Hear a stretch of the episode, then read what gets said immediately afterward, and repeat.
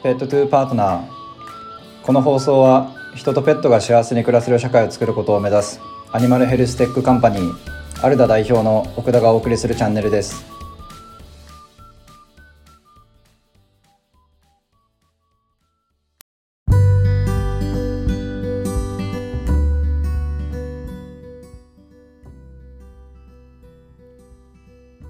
本日はアニマルウェルフェア動物福祉という考えについてお話をさせていただきます。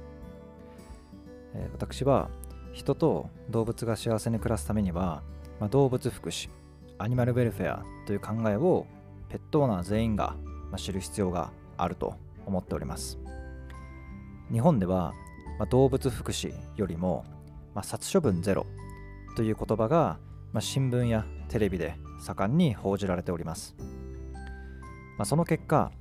ペットの殺処分問題は、まあ、非常に関心の高いトピックになっているのかなと思います。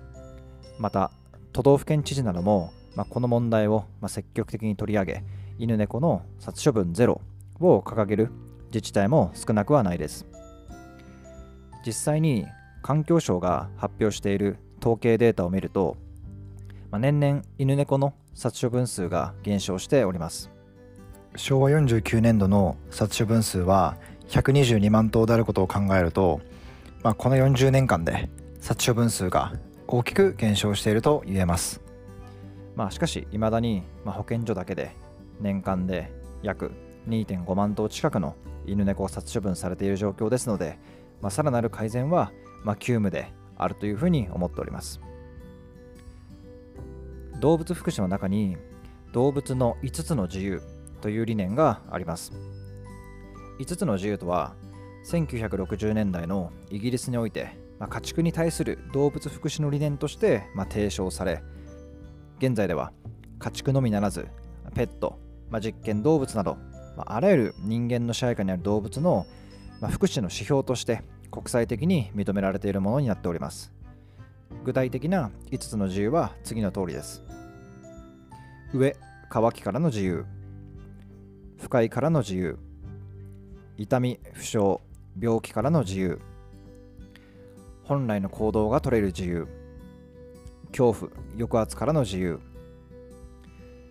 この5つの自由が示していることは、まあ、動物の生死だけでは、まあ、動物福祉を担保することができないということです。殺処分ゼロという言葉だけが先行して、まあ、国内に浸透してしまいまあ、動物福祉という考え方が、まあ、置き去りになってしまっている、まあ、今の状態っていうのは、ま、個人的にはかなり不安だなというふうに思っております。ま、例えば、寝たきりで、ま、食事も取れなくなり、ま、心身ともに、ま、苦痛がある場合だと、まあ、上記の5つの自由は、ま、完全に満たされていないため、ま、動物福祉が、ま、担保されていないと、ま、判断せざるを得ません。ま、このような場合だと、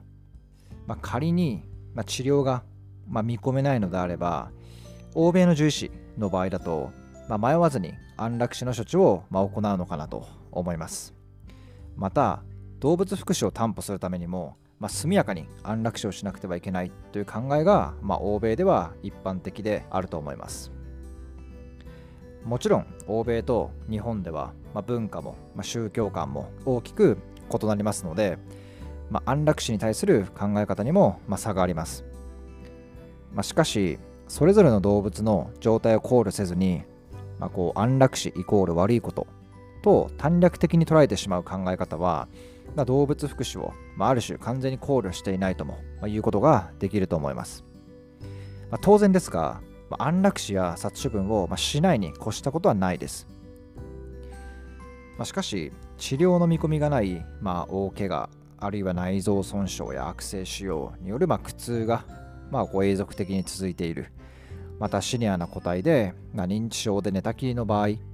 ていうのは、まあ、欧米だと、ま迷わずに、まあ、そういった安楽死の処置が、ま行われております。まあ、残念ながら、まあ、予後が悪い場合には、まあ、どんな手を尽くしても、まあ、苦痛は回避できず、まあ、5つの自由が満たされるということはありません。と大事なのはと安楽死の、まあ、有無や是非だけを議論するのではなく、えー、その局面になった時に、まあ、どんな判断をするのかすべきなのか思考を停止せずにもっと動物のことを真剣に考えた上での議論が必要になってきます。このような動物と人の関係性を議論する上では様々な、まな立論や根拠がございます。動物福祉と混合されやすい、まあ、動物の権利論、まあ、いわゆるアニマルライツまた動物解放論、まあ、動物愛護論について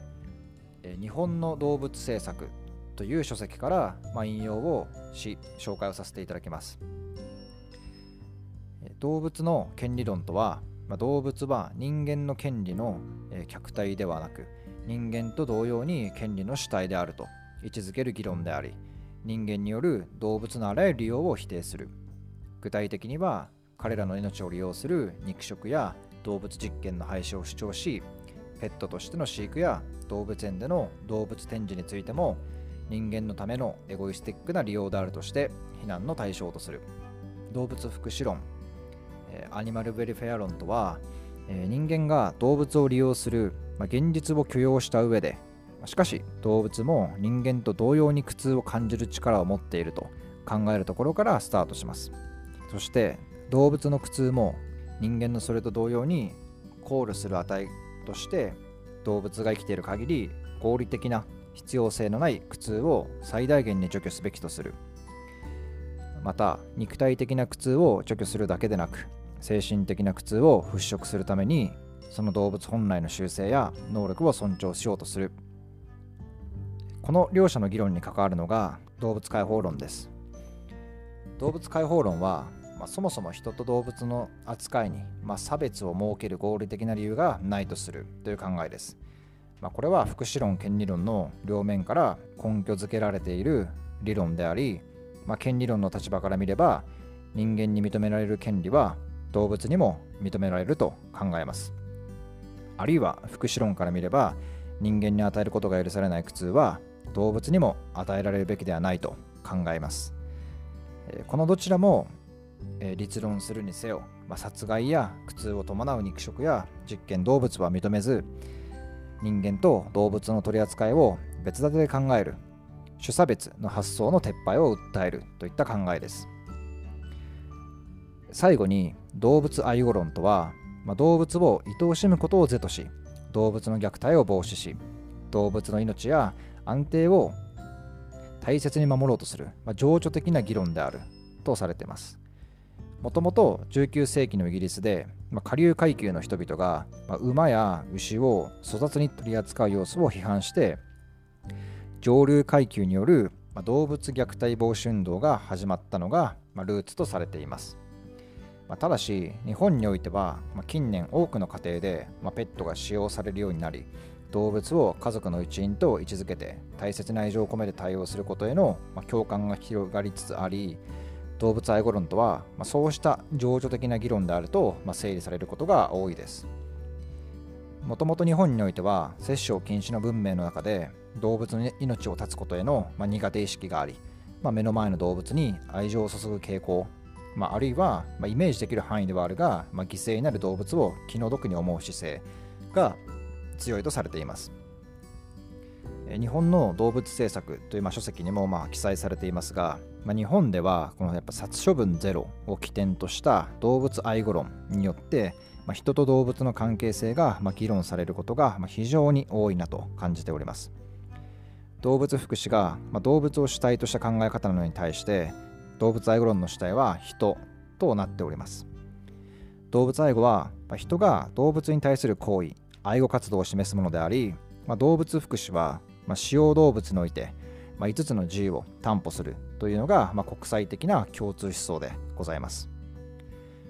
動物愛護論は、まあ、国、人種、個人、経験、宗教などで全く異なる個別の情緒的な主張ですので、まあ、人と動物について、まあ、全体最適を考慮した議論には発展しにくい傾向があると思います。保護犬猫や殺処分問題に取り組んでいる方の、ま根本的な思想、ま感情目的ゴールとしては、ま本当に全員が、ま同じものを目指しているのかなというふうに感じておりますし、ま私はそう信じております、ま人とペットが幸せに暮らすという共通目的を見失わずに、ま、保護団体、ま、行政民間企業ボランティア、まあ、そういった全関係者が、ま、協力することで、ま、より良い環境を整備することができるのではないかなと思っております、えー、私たちアルナも、ま、民間企業として保護犬猫問題殺処分問題の、ま、継続的な解決に向けて、ま、貢献していきたいと思っております、えー、まずは、ま、やれることから始めていこうと考えております。